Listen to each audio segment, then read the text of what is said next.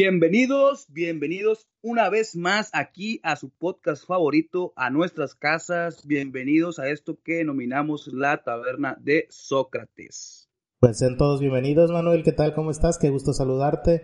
Una vez más estamos aquí desde nuestras casitas. Todavía no se nos hace el poder volver a grabar desde la taberna, pero esperemos que pronto pueda suceder. Ya veamos que por ahí ya el gobierno federal nos está dando chance, ya nos podemos abrazar y todo. Entonces quizá pronto, pero no tan pronto porque sí vamos a ser un poquito más responsables que él. Ah, pero pronto estaremos por ahí en la taberna. ¿Qué tal Manuel? Cuéntame cómo te ha tratado esta semana. Panchito, pues bienvenido eh, a esto. Eh, de verdad que me da mucho gusto volver a, transmitir, a, grabar esto, porque ya hemos visto la evolución de, de, las noticias, de lo que ha pasado este, en la política en nuestro país. La verdad es que hay cosas muy interesantes, unas cosas chuscas, otras no tan chuscas. Y pues muy bien, Pechito, seguimos aquí este, en confinamiento, pero muy contentos. Y tú, Pechito, cuéntanos qué, qué dice este, el encierro. Pues aquí andamos, Manuel, ya bastante más desahogados, más tranquilos. Eh, parece que las cosas van mejorando poco a poco. Si bien aquí en lo local no tanto, parece que a nivel nacional por ahí ha habido avances. Eh, en el ataque, digamos, a esta situación de emergencia sanitaria. No creo que sean tan buenas noticias como nos quieren hacer creer por ahí, pero definitivamente pues se va mitigando la emergencia. Pero antes de darle rienda suelta a nuestra crítica semanal al gobierno federal, este, déjame recordarle a las personas que nos escuchan que el podcast se encuentra disponible en todas las plataformas digitales y cuando digo todas me refiero a nada más Spotify y iTunes Podcast. Ahí si nos escuchan en otro lado como Play Mi Radio. Recuerden que nos pueden escuchar antes que nadie si se van a nuestro canal de YouTube Taberna de Sócrates o a nuestra página de internet www.tabernadesócrates.com. Ahí no se pierdan nuestros episodios. Sabemos que hay gente que nos sigue semana tras semana y les agradecemos mucho y seguiremos aquí para ustedes mientras nos sigan escuchando y compartiendo nuestros episodios. Recuerden que para que esta comunidad crezca, pues dependemos mucho de sus likes, de sus compartidas y de sus comentarios. Dicho eso, Manuel, cuéntanos cómo vamos a arrancar esta semana.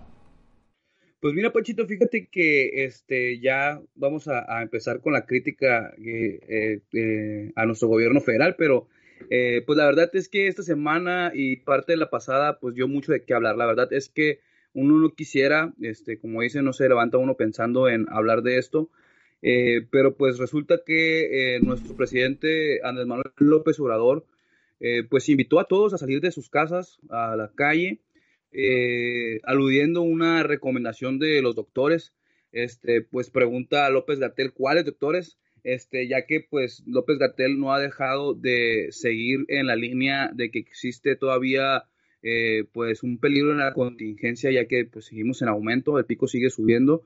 Eh, por ahí hay una, un declive un poquito considerable, pero la indicación sigue siendo la misma, quedarse en nuestras casas y o salir en la medida de lo posible, lo menos posible a, la calle, ¿no? Eh, siempre que sea algo sumamente esencial. Este, pero nuestro presidente por ahí comentó en una de sus conferencias de prensas muy famosas, mañaneras y ya también famosas las del domingo por la tarde, este, donde invitaba a todos a salir de sus casas y también ponía en las manos de todos nosotros, este, pues ahora sí que el, la obligación y la, y la responsabilidad de que esto siguiera propagándose, ¿no? Este, porque decía que cada uno de nosotros somos responsables de que, de salir y pues de cuidarnos y de que esto pues se, baje, eso tiene totalmente razón, nosotros somos responsables de si vamos a salir, salir con las medidas este, necesarias para no seguir alimentando la propagación de este virus, este, pero también se considera que pues que, que es muy prematuro que estemos este, eh, invitando a la población a salir a rienda suelta, ¿no? Entonces, otra vez, quédense en casa. Por ahí eh, hay algunos comentarios de algunos políticos que ahorita vamos a tocar, Panchito. Pero tú, ¿cómo ves este, este tema? Manuel, la neta es que yo ya me hago burla solo con este tema de la crítica al gobierno federal. Por ahí, precisamente, una de las personas que nos escucha me hizo el comentario de que parece que nuestro podcast estuviera diseñado específicamente para hablar del gobierno.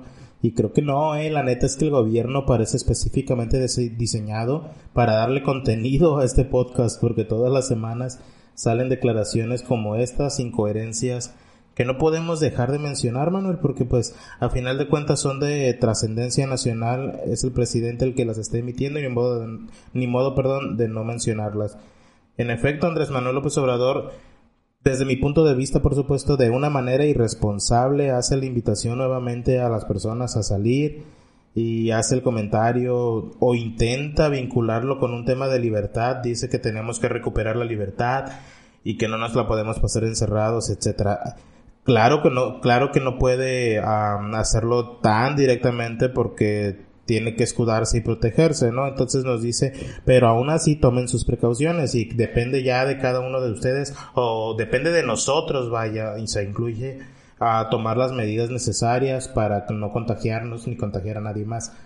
A mí, Manuel, ya lo habíamos hablado hace, hace varios episodios, aquella vez cuando salió el famoso video en que Andrés Manuel López Obrador nos invitaba a seguir yendo a los restaurantes. En aquel momento lo dije, se me hacía irresponsable porque si la gente no se estaba tomando en serio las medidas, con el presidente diciendo que siguiéramos saliendo, pues menos. Ahora estamos en la situación contraria, pero con el mismo efecto. La gente todavía debe permanecer en las casas. Eso es la recomendación de los expertos en salud, incluyendo al subsecretario de Salud Gatel, del, por supuesto, del gabinete de Andrés Manuel López Obrador. Y aún así el presidente se atreve a salir a decirnos que ya podemos salir y que ya debemos salir para buscar recuperar nuestra libertad. Híjole, a mí se me hace irresponsable, no quisiera creer que la población le va a tomar la palabra. Me, me da gusto, de hecho, ver que la mayoría de las manifestaciones en redes en ese sentido han sido llamados a seguir atendiendo las voces de los expertos, a seguir saliendo, como comentas, solamente en casos realmente necesarios cuando trabajas en estas industrias que se que permanecieron abiertas, cuando trabajas en el sector salud o de los alimentos, etcétera. Por supuesto, cuando hay emergencias médicas y todos estos casos, que por supuesto se comprende que tengas que salir. Pero si no es necesario, Andrés Manuel, yo creo que no nos puedes transmitir el mensaje de que ya podemos y debemos salir. Sí, incluso por ahí, eh, Pachito, este, eh, referente al tema, eh, nos, hizo, nos hicieron esperar, ¿no? El, las, la, los comentarios y críticas, no nada más de, pues, de nosotros mortales, sino también de personas que están en, la, en el ojo público. por ahí, Muñoz Ledo, uno de los más este, reliquias de, o rancios de, del, del prismo, eh, ahora en Morena, eh, pues llama a, no hacer caso a estas invitaciones del presidente, denominando o refiriendo que, pues, que es prematuro y, e irresponsable el llamar a, la gente, a, las, personas a salir de sus casas, ¿no? Y pues que eh, también refiere, pues, que porque muchos, critica, muchos critican, perdón, el hecho de que, de que este llamado, pues, es porque precisamente pareciera que al sector político le, le urge ya que se quite y se levante esta pandemia para poder empezar con sus meetings, para poder empezar a recorrer las cuadras, las colonias, este, porque pues ya están cerca las elecciones de nueva cuenta. Y pues sabemos que este tipo de, de, acciones buscan a lo mejor eh, lejos de, algo eh, que nosotros quisiéramos que fuera eh, no electoral, pues también ahí lo comenta Muñoz Ledo, ¿no? Dice, oye, pues eh, que este tema de la pandemia no es una cuestión electoral, como para andar invitando a la gente a salir y como para tú justificar que andas en la calle, ¿no? Entonces, este, digo, a mí se me hace interesante, ¿no? Creo que Muñoz Ledo por ahí ya tiene rato que ha estado contrariando, a pesar de haber llegado por Morena, eh, pues muchas, muchas decisiones de la 4T, ¿no? Sí, Manuel, es interesante que se siguen sumando las voces en contra de el dirigente máximo de Morena, que sigue siendo Andrés Manuel López Obrador, pese a los cargos y nombramientos. Muñoz Ledo una y otra vez se ha manifestado en contra de ideas, propuestas o mensajes emitidos por el presidente eh, de México. Y hoy, pues yo creo que estoy de acuerdo con él. No me encanta la idea porque Muñoz Ledo de por sí es un personaje con el cual no comulgo en muchos aspectos. Pero en esta ocasión, pues pienso que tiene razón. Eh, definitivamente no podemos hacernos de la vista gorda. Eh, actualmente se está tratando la pandemia como un tema electoral y, el hecho de regresar a la nueva normalidad, como le llaman, es también un tema electoral nos guste o no nos guste, porque así lo está manejando nuestro gobierno y así lo está manejando también la población polarizada, ¿no? Porque sí se nota mucho eh, que los mensajes en las redes sociales o en los programas de radio, etcétera, eh, van en ese sentido de que pues los unos se quejan de que se busca reactivar las actividades políticas con el objeto de asegurar el éxito electoral en las próximas elecciones y los demás pues obviamente defienden a Morena porque Morena sigue teniendo un gran poder en cuanto a la convocatoria eh, política se refiere. Yo estoy con Muñoz, Muñoz Ledo en esta. Espero que sea una frase que no me escuchen decir mucho en este micrófono ni en ningún otro. Pero en esta voy con él, Manuel. No sé tú qué opinas. Sí, no, digo, definitivamente yo creo que no, no es porque lo haya dicho él, sino que yo creo que en un, en un, en un este, acto de, de análisis crítico real y pues viendo la situación, digo, nosotros que estamos aquí en nuestro municipio, en uno de los municipios punteros en el tema de, de contagios y fallecimientos, eh, pues sí nos preocupa el tema de que pues incite a la población, por ejemplo, eh, ya no hablemos de todo el país, sino que propiamente en nuestra ciudad, o sea, si nosotros vemos que, que el, si nosotros vemos que nuestro presidente está llamando a que las personas salgan y que quieran retomar su vida, pues este normal, perdón, eh, la realidad es que eso nos va a afectar y nos va a tener a nosotros mucho más tiempo en esta nueva forma de medir con el semáforo en rojo, este, y pues muy, muy, muy, muy lentamente vamos a poder regresar a la normalidad si eso es lo que queremos, ¿no? Entonces, este, yo creo que aquí, pues, eh, yo sí, yo sí creo que, que, deberíamos de tomar por lo menos aquellos eh, municipios, entidades que estén en, en, en todavía en, un rango crítico, pues las medidas eh, suficientes y necesarias. yo, yo, a mí me hubiera gustado que su mensaje fuera dirigido específicamente y aclarado, ¿no? No todos, o sea, a lo mejor si salgan aquellos que ya están con las condiciones en las que se pueda, pero ahorita yo creo que ningún estado cumple con esos requisitos. Es que exactamente, Manuel, justo te iba a interrumpir para decir eso. Ni siquiera puede ser un mensaje dirigido a alguien de modo específico, porque no existe en el país un solo lugar que cumpla las condiciones ya para que la población vuelva a su vida normal. Ellos mismos, oye, o sea, Manuel, el gobierno federal creó todo un concepto, la nueva normalidad, para decirnos que no vamos a regresar a nuestra vida normal y ahora pretende que de la nada ya la gente salga otra vez a las calles. A mí se me hace irresponsable. Entiendo, a ver, yo sé que algún defensor de Andrés Manuel López Obrador nos escucha, aunque sería raro, pero alguno debe escucharnos y entiendo que Andrés Manuel no lo dijo así, pero tampoco lo dijo de la manera correcta y así es como lo entiende la gente de a pie, así es como lo puedo entender yo incluso si me quiero hacer tonto y aprovecharme de lo que dijo el presidente para salir a la calle. Eh, ningún lugar del país está en el semáforo, por ejemplo, este famoso que también salió de ellos, ninguno está en verde, ni mucho menos. Lo más cercano es en naranja, que también ahí hay todo un misterio de cómo de un día, de la noche a la mañana, literal, medio país pasó a estar en naranja, cuando realmente, pues no ha cambiado nada este famoso aplanamiento de la curva. Sabemos que es una mala interpretación, se le critica mucho al gobierno porque se menciona lo del aplanamiento de la curva que es una mentira porque todavía sigue haciendo casos, sigue habiendo, perdón, casos cuando pues no, no es una información que contradiga la una a la otra, que, que se redujo la curva significa que no es exponencial pues el aumento de, de casos, sigue habiendo más, pero aumentan cada vez menos.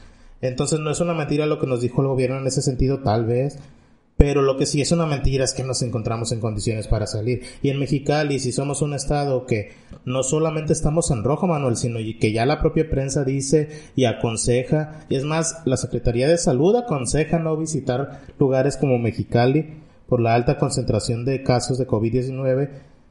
Y si el presidente hace un, un llamado general a salir de casas, pues imagínate lo que va a suceder. Si de por sí en Mexicali Vemos una y otra vez a gente organizando sus fiestas, sus pedas. Yo el día de ayer, no, hoy en la mañana, me estoy mintiendo. Hoy en la mañana salí a la tienda pues a comprar alimentos y así. Y había en la esquina de mi calle una casa en la con restos claramente de que se aventaron la peda toda la noche. o sea, había mucha gente ahí de que se amanecieron. Y híjole, si eso sucede sin hacerle caso al presidente, Imagínate haciéndole caso a sus recomendaciones. La gente le cree, Manuel. El presidente tiene que entender esa responsabilidad. Por Dios, si a un influencer, si a un youtuber se le exige que cuide lo que dice por el alcance que puede tener, yo creo que es totalmente normal que le exijamos al presidente que cuide lo que dice y cómo lo dice. Sí, no, definitivamente. Aquí, el tema, otra vez volvemos a lo mismo, ¿no? No es criticar por criticar, no es porque sea porque sea Morena. Ya hemos criticado a otros gobiernos, ya hemos criticado a otros presidentes y hay que señalar también y hay que, hay que decir que, que no estamos en contra de que el presidente siga trabajando. O sea, no estamos en contra de que el presidente salga y, y a lo mejor tenga esa gira, cual, la cual, pues, la verdad, este, pues también podría ser un, un tanto irresponsable. Eh, se han tomado las medidas, hemos visto las, eh, las, las meetings que han sido como, pues, bajo este estándar, ¿no? De, de, de Susana distancia y todo esto. Este, no estamos en contra de que siga, siga el Ejecutivo en marcha. El tema específicamente es que mandes a llamar a un país completo a que salgan a la calle cuando nuestra situación no es la adecuada y la indicada, ¿no? O sea, sabemos que eso, ese tema, este, pues todos sabemos y todos estamos viviendo cómo eh, se va evolucionando y creo que todos estamos de acuerdo en que no es el momento, ¿no? Entonces, y más ahorita, ¿no? Que ya es el tiempo, eh, pues ya vienen los periodos vacacionales, la gente va a estar alebrestada por salir, por querer retomar otra vez su, su, vida normal. Este, muchos ya están cansados, están en confinamiento, yo creo que pues no me sumo, pero pues tenemos que aguantar un poco más porque ya viene un poquito a poquito este deceso, poquito a poquito este control, e incluso aunque estuviéramos ahorita en, en, en el extremo de poder salir eh, con una luz amarilla o luz verde, aún así debemos salir con, ciertas restricciones, ¿no? Ciertas restricciones me refiero a ciertas medidas de sanidad, ¿no? Sí, por supuesto, esto es otro, otro tema que ya hemos comentado también varias veces, la forma en que nos readaptemos a la vida definitivamente no va a ser la misma, por eso esto de la nueva normalidad eh, suena raro, pero así es. es. Es de las cosas en las que estoy de acuerdo con el gobierno, pues que no nos vamos a incorporar así como si nada a la vida. Eh, de hecho, como comentas, no es por criticarlo, sino es por señalar las incongruencias para que el México no se confunda. Eh, el hecho de que los semáforos existan, este semáforo pues de, del riesgo, a mí se me hace una gran idea, pero si lo vas a hacer así de confuso, si tú mismo vas a provocar que la gente no sepa lo que le estás diciendo, pues es una pérdida de tiempo y si encima estando en rojo los vas a invitar a salir, pues ya valimos madre. Pero a ver, de todo este tema, lo importante, Manuel, es puntualizar y decirle a la gente que nos escucha, chicos, seguimos en una situación de gravedad, seguimos con la necesidad de mantenernos en casa, no hay que hacernos patos, no hay que ser irresponsables y vamos a cuidarnos todos juntos. Y si ustedes siguen teniendo contacto con personas que no nos escuchan, hagan dos cosas. Primero, díganles que nos escuchen. Y segundo, recuérdenles también eso, que la contingencia sigue y que tienen que cuidarse y que tienen que seguir tomando todas las medidas. Y que, a ver, nada más en eso de salir a la calle con normalidad, ignoremos al presidente. Nomás en eso. No me vayan a invitar mañana a Hechos o a algún lado a, a aclarar ese pedo. Porque, digo, ojalá sí me invitaran, ¿verdad? Pero no quiero broncas. Eh, Porque, no, pues es que fíjate, Pachito, y en, otro, en otro rubro, o sea, en otro extremo totalmente distinto, donde el presidente llama a salir, llama que hagamos toda esta situación, este, eh, en medio de una, de, todavía un, estado crítico de, en relación a la, a, crisis sanitaria, este, llama a, a, dice o, o, más bien, más bien omite atender a manifestantes en Veracruz, eh, estuvieron ahí en su visita o en su gira algunos manifestantes, perdón, este, en Veracruz eh, expresando pues eh, su sentir, sus inconformidades y exigiendo justicia. Eran la mayoría, o en, su caso, eran familiares de personas desaparecidas y estaban exigiéndole al presidente López Obrador pues atendieran sus, declaraciones o atendieran sus exigencias. Eh, el presidente López Obrador pues no se detuvo y pues omitió atenderlos escudándose en la sana distancia diciendo que pues la verdad era muy complicado en esta situación poder atenderlos porque pues precisamente estaba haciendo caso de las medidas de sanidad, específicamente del tema de la sana distancia. ¿Cómo ves esta parte, Fanchito? por un lado, este, lo hemos visto por ahí en meetings, saludando a personajes interesantes por ahí de Sinaloa, este, incluso eh, mordiendo cachetes de niñas, este, y ahora no quiere atender a un llamado de un grupo que está buscando justicia por sus desaparecidos. Mira, esta clase de cosas son las que él mismo se busca ponerse en la polémica. Totalmente innecesario lo que sucedió, Manuel, porque yo puedo entender y puedo creer y puedo confiar en que Andrés Manuel López Obrador no se detuvo porque estaba atendiendo las medidas de la sana distancia por la contingencia y por las recomendaciones de los expertos. Puedo creerle eso. Pero él mismo se pone en esa situación, Manuel.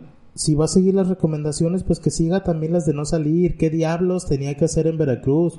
¿Qué tenía que andar haciendo por allá? Y porque cuando es gente que está a su favor y que va para manifestarle su apoyo, ahí sí se ha detenido, ahí sí ha saludado y ahora que eran personas manifestándose por una necesidad, que ojo, ni siquiera es un reclamo a este gobierno, la mayoría de las personas que han padecido la desaparición forzada es pues ya cosas de años, ¿sabes? Entonces, a mí me parece que Andrés Manuel López Obrador se busca esta clase de situaciones que era totalmente innecesario ponerse en ese lugar físicamente me refiero, porque cual sea la situación que Andrés Manuel López Obrador fue a atender, la pudo haber atendido por Zoom, Manuel, y no me digas que no podía, porque definitivamente, o sea, si ibas a mantener la sana distancia con el pueblo, pues a dónde vas o a qué vas, si, si es, se supone que a eso, a eso viajas, ¿no? A mantenerte en contacto con la gente. A ver, no quiero verme incongruente yo y por eso voy a aclarar. Ah, para mí hizo lo correcto de no acercarse a la gente, de cuidar la sana distancia, etcétera lo que a mí se me hace absurdo es que él se ponga en esa situación. Y también, pues yo creo que hay maneras, ¿no? Porque bien puede, si le recibe cartas a ciertos personajes, pues bien puede mandar también a alguien a, a recibir las peticiones de estas personas, ¿no? Si no quiere ir él, que mande a alguien con su cubrebocas, sus guantecitos y su careta y que reciba las cartas y no pasa nada. Yo en este tema no lo voy a tirar mucho Andrés Manuel, yo nada más espero que todos estos tropezones chiquitos les sirvan para ir agarrando congruencia y o a nosotros también para acostumbrarnos a que a que el Señor pues se va a poner en el ojo del huracán siempre y va a encontrar la manera de justificarse en todo momento. El contraste es muy, muy claro, ¿no? Es muy claro, ¿por qué? Porque por un lado vemos, este, pues, a personas que están buscando la simple exigencia de justicia, como bien comentas, ni siquiera están atribuyéndole alguna conducta al Estado. Este, yo creo que ahora sí ya tienen este, que atribuirle, ¿no? O que, eh, pues, señalarle eh, o recriminarle al presidente, pues es esta, esta parte de la omisión de, atenderles. Este, por otro lado, eh, si él tuvo la, la, decencia de saludar a la señora, este, madre de, de uno de los más grandes narcotraficantes de la historia, este, en Sinaloa y pese a que también existía ya el tema, ya estábamos dentro de la contingencia, ya estaban las medidas decretadas y fue hasta, hasta el lugar donde se encontraba a, darle un beso en la mejilla, a, atenderla de una manera tan cordial. Yo creo que lo mínimo que pudo haber hecho el presidente pues es atenderlos. Si de todos modos eh, se puede atender con la sana distancia, porque es lo que él está demostrando en su, en su gira con sus meetings que son, este, pues, donde da sus conferencias de prensa, pues eh, vemos que hay una distancia entre los reporteros, entre ellos mismos también. Entonces, yo creo que eh, se podría propiciar el ambiente para que pueda, pudiera haber atendido a esas personas. No creo que haya sido necesario el hecho de, pues, de, de irse y de una manera, este, pues, digamos, eh, pues despreocupada, ¿no? Como si pues realmente no se empatizó en lo que estas personas están pasando y como tú dices, es un via crucis de años en los que ellos están metidos, que no es culpa del gobierno actual, que es, culpa de malos manejos de otros gobiernos, de la impunidad que, ha existido en muchos años y que este tema de las desapariciones forzadas pues han sido un tema que eh, ha sido muy emblemático en nuestro país, en, la justicia internacional pues ha sido repetidas ocasiones eh, materia de diversas sentencias. Entonces, yo no, yo no creo que, que, fue muy bien manejado. Yo creo que comparto contigo, se pudo haber manejado de otra manera. Hay formas, este, pero pues esa fue la situación actual, ¿no? Eso fue lo que, lo que dejó por ahí en Veracruz este amargo, agridulce sabor de boca, este, el gobierno federal, ¿no? Este, por otro lado, fíjate, Panchito, que pues aparte de esto, pues eh, eh, te digo, uno no quiere platicar de esto, uno, uno quisiera este, realmente buscar la forma de, de no hablar y no, que no pareciera como si estuviéramos pegándole nada más a López Obrador porque nos cayera gordos o si tuviéramos algún resentimiento hacia él. Porque la realidad de las cosas es que nada más estamos señalando cosas evidentes, ¿no? Son cosas que, que pasan, que están en los medios de comunicación, cosas que nosotros nada más estamos compartiendo nuestra opinión al respecto. Y una de esas cosas que pasaron esta semana, eh, pues es que López Obrador el domingo en su conferencia de prensa refiere que pues que la realidad es que pues a los pobres no los secuestran, o sea, que secuestran nada más a las personas que son ricas. Entonces que pues que realmente pues el mensaje no está muy claro, Panchito. ¿Tú, tú, tú cómo interpretas o cómo ves estas declaraciones que la verdad este, no es la primera vez que lo escuchamos de López Obrador, pero tampoco es la primera vez que lo escuchamos en un gobierno federal, ¿eh? Ha habido en otros gobiernos este, también este tipo de comentarios, pero particularmente esta vez eh, me, me, llama un poco la atención por la, pues, la situación de inseguridad que vivimos, ¿no? Y ahorita vamos a aplicar un poco al respecto. Ay, Manuel, pues otra vez, híjole, ¿qué más quisiera yo que tener un canal o un podcast hablando de tacos al pastor o de Pokémon Go? Pero pues es que esto es lo que sucede todos los días, Manuel. Esta frase, otra vez voy a hacer el mismo señalamiento. Entiendo que nos puede estar escuchando gente que diga, no, no, no, no, pero es que él no intentaba decir eso. Ok, pero lo dijo fue la puntualización que hizo y es muy grave porque si bien evidentemente él no dijo explícitamente que nos favorecía la pobreza, etcétera, etcétera, pues sí está atribuyéndole un beneficio muy específico a la pobreza en un país en el cual padecemos una inseguridad terrible. Y también está poniendo el otro clavito a la cruz de, de lo que percibe la población en general de aquellos que tienen alguna clase de riqueza me parece que aprovechó el momento para tirarle la piedra nuevamente a sus eternos enemigos, pero se equivocó en la manera en que lo señalizó. Aparte de que tú crees eso, Manuel, tú crees que a los pobres no los secuestran. ¿Tú, crees neta que, que, los millonarios son los que padecen la inseguridad de nuestro país? ¿Tú crees que a los que tienen una tiendita no los secuestran, no los extorsionan? ¿A los que tienen un puestecito de tianquis, una papelería? Yo aquí y en la siguiente nota que traigo, Manuel, para comentar, yo aquí sí me lo estoy tomando personal porque, cabrón, estamos en un país que padece inseguridad. Estamos en un país donde es precisamente la gente pobre la que se ve más afectada por la ineficacia en el acceso a la justicia.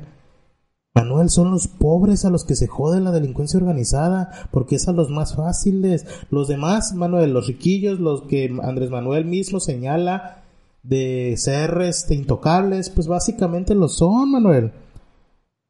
En el peor de los casos lo resuelven con dinero, pero a los pobres también los secuestran y ellos encuentran a sus hijos muertos o no los vuelven a encontrar.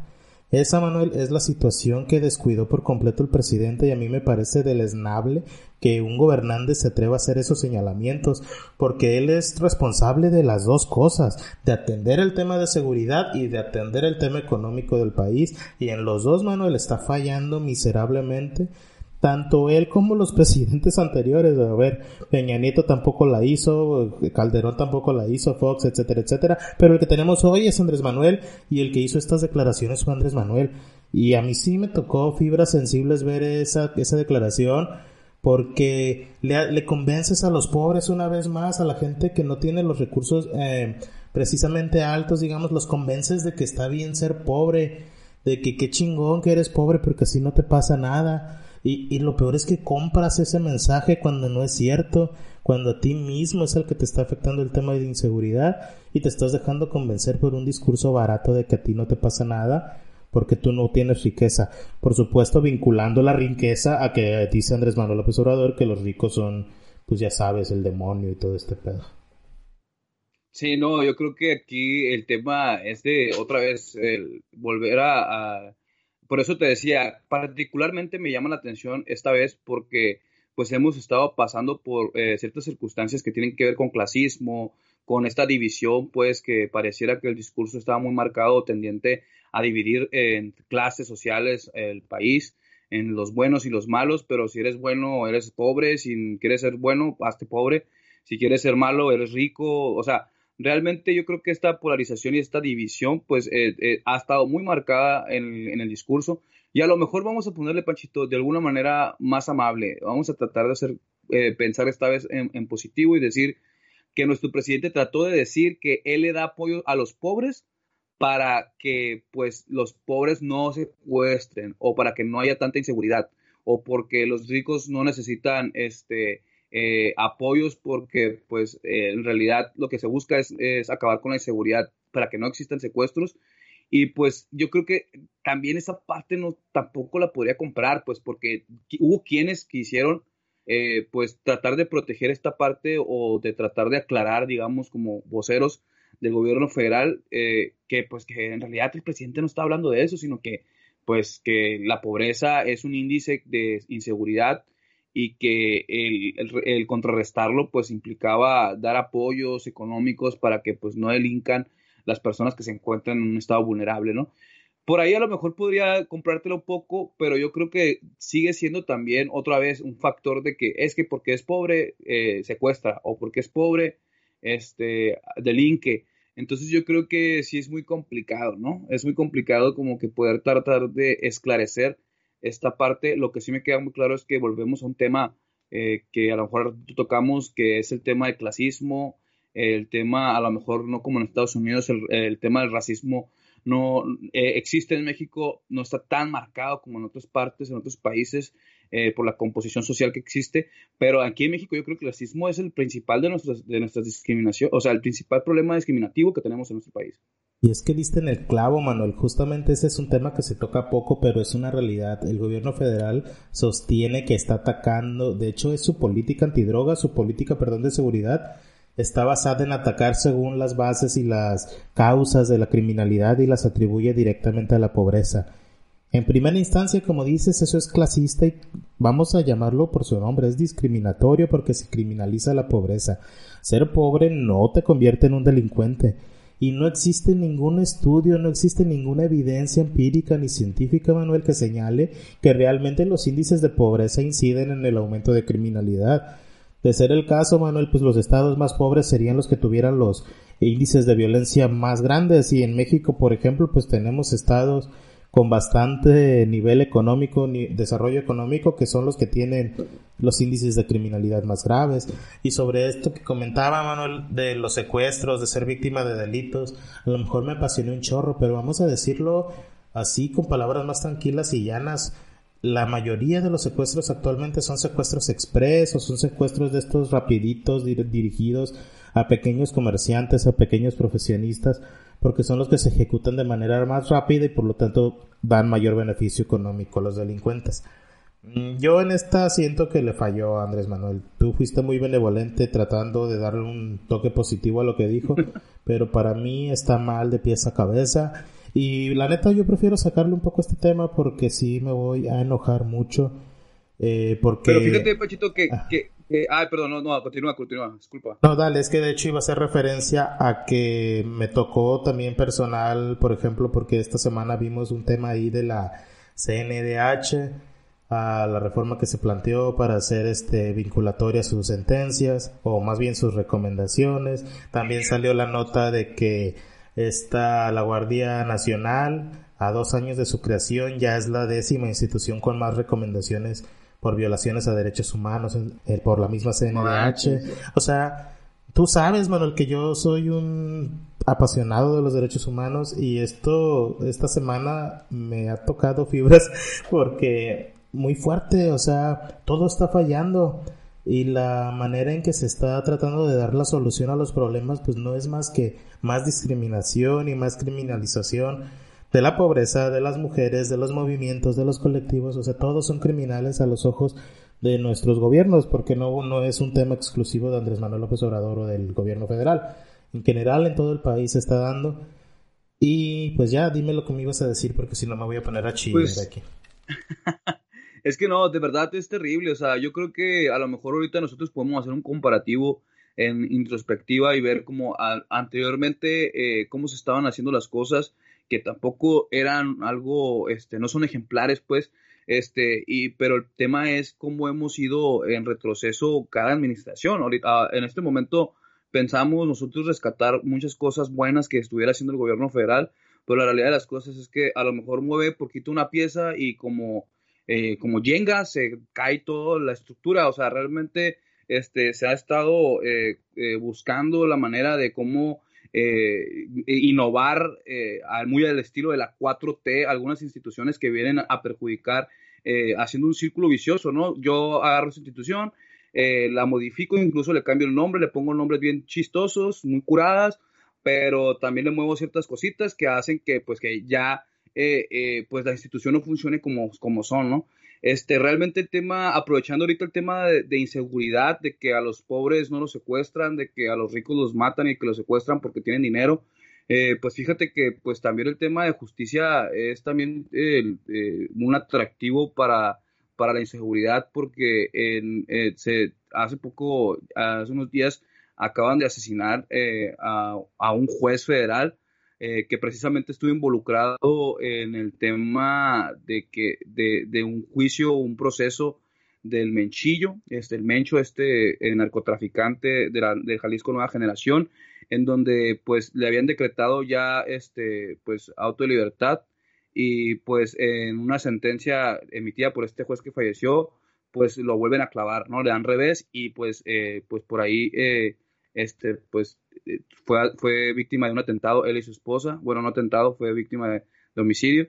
Y pues otra vez, ¿no? Eh, volvemos al tema, eh, ¿qué está pasando con el tema de la seguridad? Eh, si no le puedes garantizar seguridad a un juez o a un impartidor de justicia, pues poco a poco creo que vamos a ir perdiendo el sentido de, de, nuestro sistema. Si de por sí nuestro sistema jurídico, nuestro sistema de justicia es muy complicado y es un sistema que, pues, que tiene muchas deficiencias, pues ahora si eh, vamos eh, de la mano con el miedo que puedan tener los, los, los impartidores de justicia a, ser víctimas de un homicidio, de un atentado, de algún tipo de represalia por parte de los justiciables, pues yo creo que pues vamos a estar perdiendo este, esta batalla, ¿no? Y definitivamente el hecho de que los jueces no puedan tomar una decisión coherente por miedo a las represalias, pues es un tema que nos dan el traste otra vez en un tema de derechos humanos, que es la certeza jurídica. Nunca vamos a saber realmente si un juez es corrupto o solamente está viendo por su vida, por ejemplo. Entonces, en este caso, en este caso tan lamentable que es el que comentas, pues yo creo que se pudo haber solucionado con medidas básicas de prevención. Recordemos que estamos también en un contexto de austeridad, Manuel, entonces la, la, verdad es que no lo he leído con calma, pero me imagino que por ahí va, que las medidas de seguridad no se han tomado por un tema de presupuesto, lo cual sería tristísimo. Espero cuando lea la noticia darme cuenta que no es así, que fueron otros los motivos. Pero sí, híjole, qué terrible vivir en un país en el que no sabes si, que, a ver, en el que eres juez y no sabes si las consecuencias de dictar justicia te vayan a llevar a la muerte a ti y a tu familia. Es sumamente grave. Pero bueno, Manuel, lo bueno es que a los pobres no nos va a pasar nada y este y los pobres tampoco nunca vamos a ser jueces, yo creo, así que me estamos tranquilos por un tiempo por lo menos. No, pues es triste, este digo, aquí a lo mejor lo decimos de una manera sarcástica, de una manera este pues entre compas platicando, pues, pero realmente este sí es crítico y sí es importante, pues esperemos que digo, yo tengo mucha fe, Panchito, y a lo mejor llámame loco, pero que pues apenas vamos este, por el segundo año de gobierno y pues todavía nos faltan cuatro, a lo mejor en el tercero se aliviana un poquito la cosa, empezamos a ver un poquito el rumbo de este, de este gobierno en marcha, como lo denominan a nivel federal, este, pero pues no quiero quedarme en esas ilusiones, ¿no? Realmente este, quisiera ver eh, pues que en, unos, en un año más nosotros estemos aquí platicando de esto, primero Dios, y que estemos platicando de esto y que sean cosas buenas, ¿no? Que nosotros estamos diciendo aquí, no, fíjense que López Obrador este, acabó con el narcotráfico, eh, acabó con la corrupción, porque nosotros nos prometieron que el primer año se acababa, pero está bien, vamos a darle chance.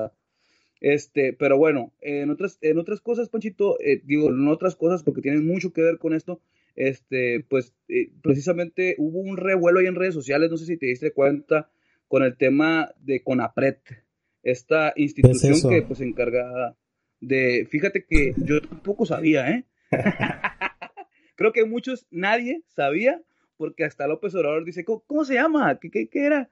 Pues fíjate que López Obrador descubrió que existe una institución por parte del gobierno que busca erradicar la, la, pues, la discriminación en temas de racismo, racismo y esos temas que ahorita estuvimos precisamente platicando, ¿no?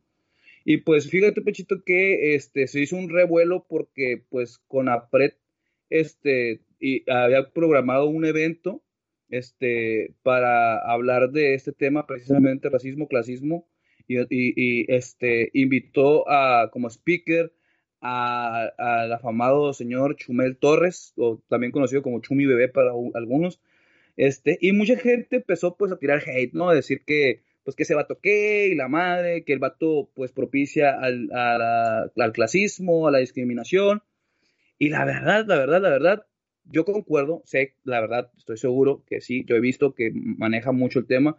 Es una sátira, es una sátira política cómica, o sea, realmente no tendría por qué causar mayor revuelo, pero este, quiero escuchar tu opinión, Panchito, porque a mí se me hubiera hecho interesante que se incluyera a alguien en el panel que no supiera mucho del tema para dar una perspectiva de alguien que no estuviera tan empapado, porque luego, luego, digo, sin dejar pasar de largo, que este cuate, pues tiene mucha jale, jala mucho, perdón, al sector este, pues, juvenil, ¿no? Pues muchos jóvenes lo siguen y sea o no, bueno, pues al final de cuentas yo creo que valdría la pena ver cómo, cómo, cómo, actuaba este panel eh, entre expertos y estas personas que a lo mejor no lo manejan tanto, ¿no?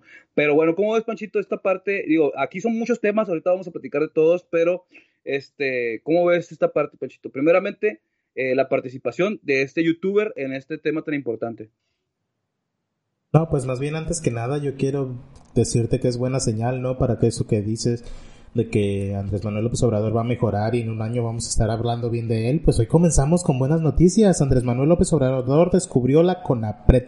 Bueno, él CONAPRED más bien. Eh, ya, ya vamos avanzando, ya sabe que existe, ahora pues vamos a pedirle que investigue qué hace, que lo apoye, que lo respalde, etcétera. Y sobre esto de Chumel Torres, Manuel, pues es muy chistoso. México es sumamente surrealista. O sea, este escándalo a mí me parece grave, sí, pero también divertido. Chumel Torres, pues es un comediante que ya le quieren poner la etiqueta de periodista y acá acusarlo de ser este enemigo de la 4T y todo ese show. Esa parte, pero el tipo es un comediante. El tipo hace su contenido claramente de sátira política. Eh, y a mí sí me parece ver que estuvo fuera de lugar en primera instancia la invitación porque no es un personaje que precisamente se le asocie con estos temas de ningún modo, ni de positivo ni negativo. Creo que había mejores influencers, youtubers, artistas a quienes recurrir si se quería tener el impacto mediático. Pero creo que también desincorporarlo o cancelar el evento fue sumamente erróneo por parte de Conapred. A final de cuentas era un foro, Manuel, no era una conferencia de Chumel Torres hablándonos de discriminación y de clasismo. Era un foro en el que se vale que haya voces inexpertas o incluso en el que se vale que haya voces eh, con ideas o corrientes de pensamiento distintas o hasta opuestas que los oradores principales. Si yo voy a crear un foro en el que solo hable personas que en las que estén de acuerdo conmigo, pues no voy a tener resultados positivos ni negativos, voy a tener resultados nulos. No va a servir de nada un foro. Entonces, si ya lo invitaste, pues chingue su madre, pues que hable y a ver qué nos cuenta. Con algo de suerte, Manuel, hasta lo hacemos cambiar de idea, ¿no? Y o le hacemos que le dé vergüenza si el tipo de verdad fuera discriminador y todo este show que le atribuyen. Pues yo creo que era, era correcto, perdón, tenerlo en el foro. Yo estoy muy contento con el hecho de que dicho foro a final de cuentas se va a ejecutar, va a ser a través de otra plataforma que suena raro, se llama racismo.mx, pero va a existir. Literal el mismo, con los mismos invitados, nada más que ya no va a ser obra de Conapred. ¿Por qué? Pues porque estos invitados iban realmente dispuestos pues, a dialogar, a sacar nuevas ideas, etcétera y qué bueno que lo van a ejecutar, qué bueno que le abrieron un, espacio. Me extraña, aquí también tengo un poco de tema personal porque conozco directamente a Mónica Maxice, que es la directora del CONAPRED. Ella es mi tutora de, no sé si recuerdas, Manuel, que estuve en un programa llamado Talentum Universidad. Pues ella fue básicamente mi coach durante un tiempo, entonces conozco su trabajo, estuvo en la Comisión de Equidad y Género de la Suprema Corte de Justicia de la Nación, entonces no es un improvisado, de hecho es uno de los pocos nombramientos de la 4T que yo he celebrado. Ah, el año pasado creo que ocurrió. Eh, porque conozco su trabajo y me extraña no que lo haya organizado, sino que lo haya cancelado. Creo que al final de cuentas el foro hubiera sido visto por más personas de las que va a ser visto si se ejecuta a, través del CONAPRED cualquier evento, porque el CONAPRED no tiene alcance, ya ves que ni el presidente lo conoce, si el presidente no lo conoce, me imagino que nadie más lo conoce, nomás tú y yo, que hemos, bueno, yo he trabajado con ellos. Este, entonces, ¿qué, qué opino, Manuel? Pues qué chingón que hagan eventos, qué padre que aprovechen la contingencia para hacer estos temas virtuales. Deben tener cuidado con sus invitados. Sí creo que me pueden invitar a mí, por ejemplo, o te pueden invitar a ti, a Chumel Torres, ¿para qué? Pero sí pienso que la regaron feo al cancelar un evento si ya lo invitaste.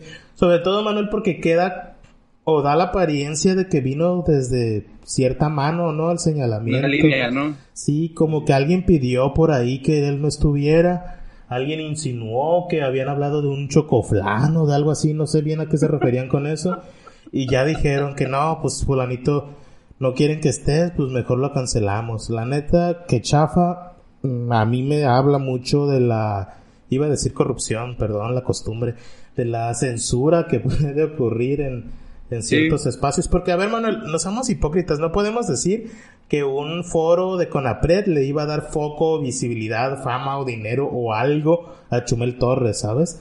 Al contrario, Chumel Torres iba a llevar sus seguidores. No sé qué tanta calidad sea, pero a final de cuentas son seguidores y son personas que hubieran escuchado pues todo lo positivo que tuviera que decir el foro del Conapred, ¿sabes? Me parece un error.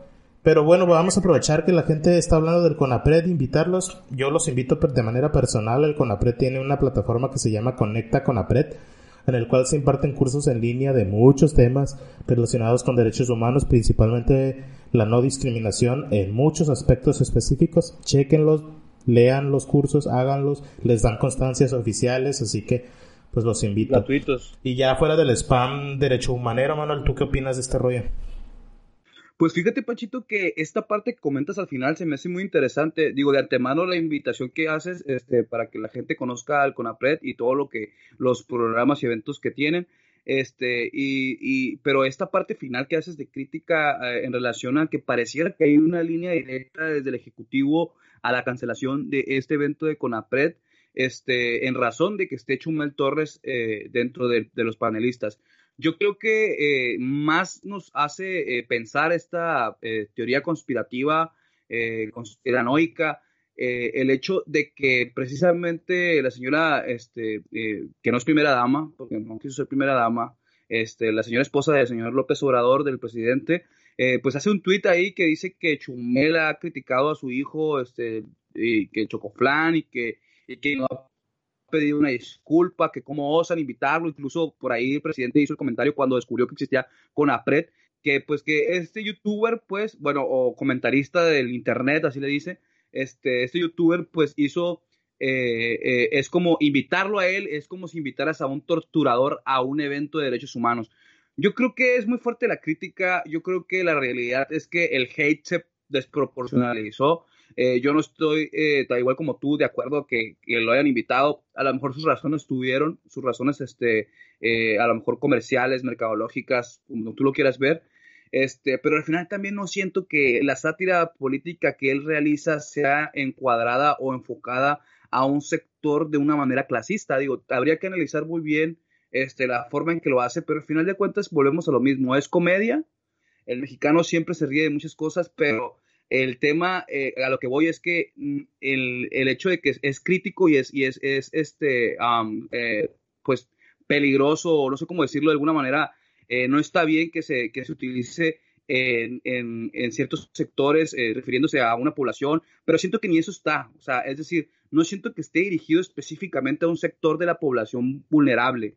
Entonces, pues bueno, salvo el análisis que se puede hacer al respecto, yo considero que una, como tú bien comentas, este, pues debería analizarse un poco mejor el tema de los paneles y de las, los pros y contras de invitar a los personajes. Pero por otro lado, también creo que es desproporcional, desproporcionalizado perdón, el hecho de cómo se tomó esta situación. Y por otro lado, nos deja muchas dudas en relación a la decisión de cancelar este proyecto o esta, este, este, eh, pues este, este evento, ¿no? El hecho de que, de que pues por un lado el presidente eh, eh, haga estas declaraciones, por otro lado la esposa del presidente y que al final veamos este resultado, ¿no? Pues lo bueno es que se va a hacer y estén atentos y busquen este evento para que, para que lo vean, va a ser un evento muy interesante. Y pues fíjate, Pachito, ya para cerrar, porque sé que el tiempo nos apremia, pues en, hace unas semanas o la semana pasada en España se aprobaron ciertas para asegurar eh, esto que, en derechos humanos se denomina el mínimo vital. Eh, ahorita nos explicarás un poquito de esto, Panchito. Eh, y pero en este, esta semana el PAN, el Partido de Acción Nacional, en, en, en, el, en el Congreso de la Unión presentaron en la Cámara de Diputados una iniciativa para poder realizar esto aquí en México, asegurar el mínimo vital. Ahorita vamos a platicar un poquito de qué trata. Y pues eh, a López Obrador atacó esta iniciativa diciendo que pues que el PAN cuando le ha interesado el bienestar de las personas que no tienen eh, recursos, el tema del mínimo vital, que es politiquería y que pues efectivamente están buscando nada más cada que ahí viene una elección, eh, pues sonar como si estuvieran del lado de, la ciudadanía. ¿Cómo ves, Panchito? Que, que, que podamos platicar un poquito del, de lo del mínimo vital. ¿Cómo, cómo, cómo es esta parte? Así es, Manuel, pues el PAN hizo presentación oficial de esta propuesta que, por cierto, creo que, a ver, le estamos colgando medallas que no, no le corresponden porque aquí en México los primeros que tocaron este tema son la asociación civil famosa, bueno, al menos a mí se me hace muy conocida, que se llama Nosotros o Nosotras, porque lo escriben con X.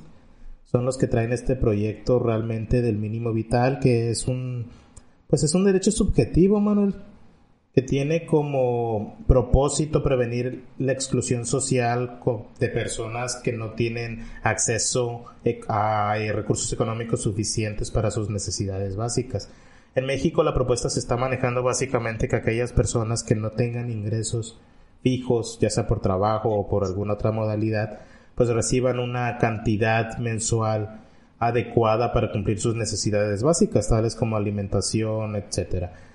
Eh, a mí se me hace una propuesta muy interesante, digo, la conozco muy de fondo porque también he colaborado con nosotros, por eso digo que es una AC famosa. Este, y me agrada que un partido la haya retomado y la haya presentado, más allá de quien, quien haya sido. Creo que va a ser un tema complicado discutirse en el Congreso. Yo estoy con la propuesta. Será necesario que los expertos en temas de economía y presupuesto analicen qué tan viable es para un país como México realmente ejecutar este tipo de propuestas Recordemos que si bien es cierto que en España se está ejecutando y que asociamos a veces a todos los países europeos con economías muy fuertes, España no lo es precisamente. ¿eh? España es un país que tiene posibilidades económicas que no están muy fuera del alcance de las mexicanas. Entonces sí sería interesante analizar por el lado económico, porque por el otro lado, Manuel, el lado de derecho, el lado de qué tan bueno sería aplicarlo, sería simple y sencillamente maravilloso desde mi punto de vista, sobre todo en México porque es un país que se encuentra asociado a los programas sociales fuertemente, sobre todo con el gobierno actual que ya ves que tenemos mil programas Sembrando Vida, Jóvenes Construyendo el Futuro, Jóvenes por la Transformación, Escribiendo el Futuro, Becas Benito Juárez, etcétera. Son mil programas de este tipo. Entonces el ingreso mínimo vital no es algo que esté en contra de las políticas del gobierno actual. Entonces va a ser interesante el debate. Tú cuéntame qué piensas de esto.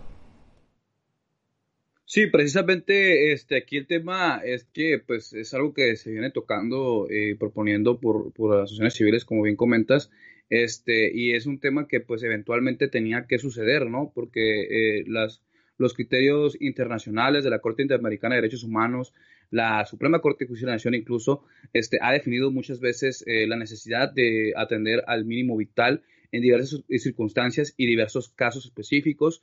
Y creo que en la generalidad, pues venía eh, pues ya a ser algo que era inevitable para nuestra sociedad. Quien lo haya propuesto, la verdad es que mm, al final no importa, al final lo que nosotros estamos buscando, pues, es que realmente exista esta tratar, tratar de no, eh, cuál es la crítica que se hace directamente al tema de lo mal llamado ninis o de esto de, de los apoyos que hay para las personas este, eh, de la tercera edad y otro tipo de apoyos que tiene el gobierno federal, es que pues van dirigidos solamente a cierto sector que no es productivo, pero la realidad de las cosas es que este, pues de alguna manera eh, eh, el Nino Vital busca que sea de una manera pareja, este, proporcionalizada, y, y, pues yo creo que sería lo más correcto atendiendo a los principios de la 4T, ¿no? O de, la, de, la, de lo que, de los, principios de políticos que han hecho nuestro gobierno federal.